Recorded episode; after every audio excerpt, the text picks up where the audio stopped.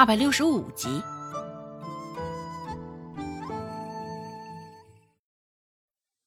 张大海扑通一声跪在地上，拽着顾寒生的一抹衣角道：“顾爷，顾爷，我真的知道错了，我一定改正，一定改正。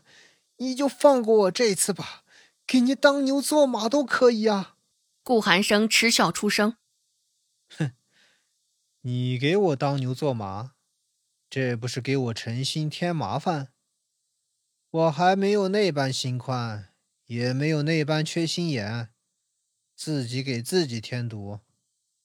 张大海现在已经哭出来了，满脸的泥土，现在混着泪水，一眼瞧上去就是脏的不行，像是在泥里打过滚一样。张大海继续跪在地上。搓着双手道：“我把我所有的钱都给你，求你放过我。比起银子，还是命更重要啊！”张大海爱钱，但也更惜命。顾寒生依旧是那副不屑一顾的模样。钱，我缺吗？怎么的？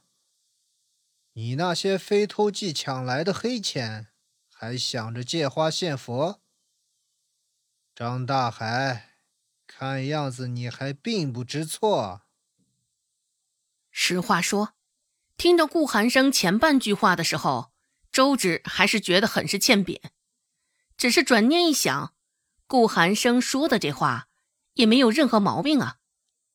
毕竟致远酒楼就是他家的，他也是真的有钱。那那那，张大海还在挣扎。只是脑子里想来想去，也没有想到一个更好的主意。现在，当真是叫天天不应，叫地地不灵。张大海一边哭，一边急得也是满头大汗。现在他这张脸，也就只有一双眼睛稍微干净些了。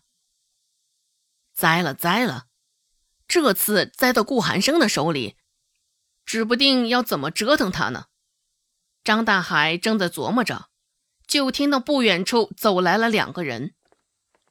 听到由远及近的脚步声，张大海整个人的心也都跟着荡漾了。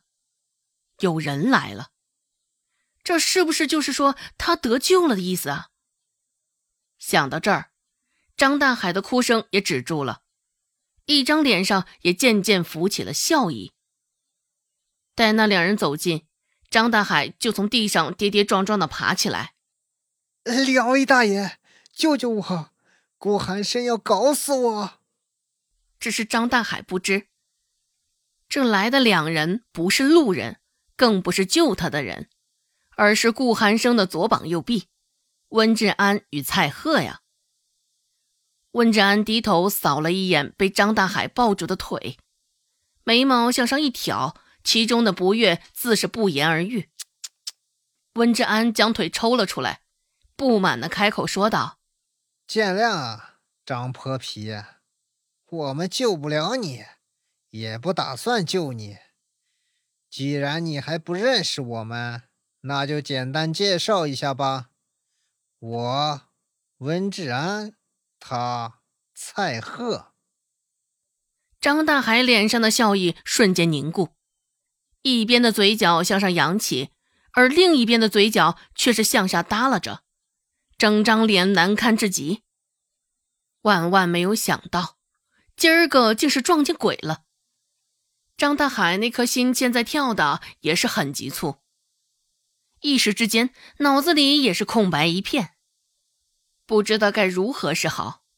温志安说道：“现在开始当孙子了。”早知如此，手脚就放干净点儿。此时，张大海也是心如死灰一般。顾寒生突然开口道：“把衣服脱了。”啊啊啊！一旁的周芷听到他这般突然的话，心里也满是困惑。张大海没有反应，还是呆呆愣愣的。蔡贺似是对他这般不满。直接抬脚，一脚踹上张大海的肩膀，坐。挨了打，张大海这才依照顾寒生的话，哆哆嗦嗦抬手挪到领口处。周芷还是不明所以，一门心思瞧着，却发现眼前一暗。挡在周芷的身前，恰恰能够阻断他的视线。顾寒生沉声说道：“还打算观赏到什么时候？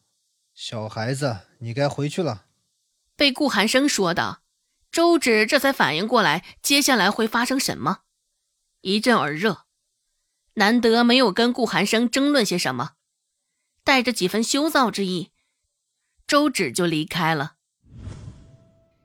被张大海的事情这般一耽搁，周芷回到周家的时候。天色已经黑压压的了，天上一轮弯月，星星闪烁，看着倒也是分外的赏心悦目。也许是因为张大海被处理了，周芷心情也是轻松了不少。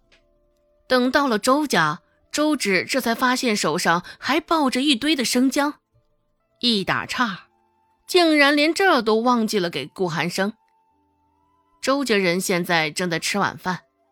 几个人坐的也是没有给周芷留下位置。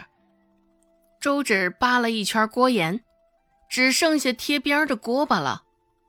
对于这，周芷也不是很在意。糟米饭磨嗓子，周芷本就不爱吃，兴许还不如这贴边的锅巴来的香嘞。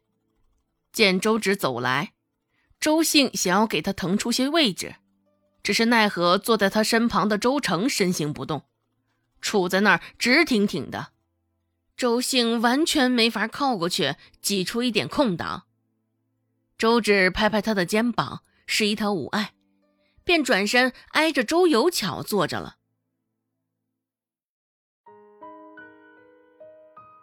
本集播讲完毕，感谢您的收听，感兴趣别忘了加个关注，我。在下集等你哦。